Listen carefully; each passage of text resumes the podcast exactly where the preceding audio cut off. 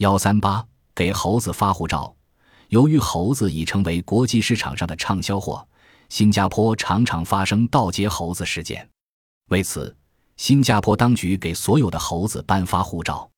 猴子的护照上有照片、指纹印、登记号和主人住址等等，一应俱全。不料，这下可苦了警察们，因为在检查猴子的护照时，猴子不会恭恭敬敬地等候警察，他们不是摘警察的帽子，就是掏警察的口袋，甚至揪掉警服的扣子。最老实的猴子也要对警察做个鬼脸，常把警察们搞得精疲力竭。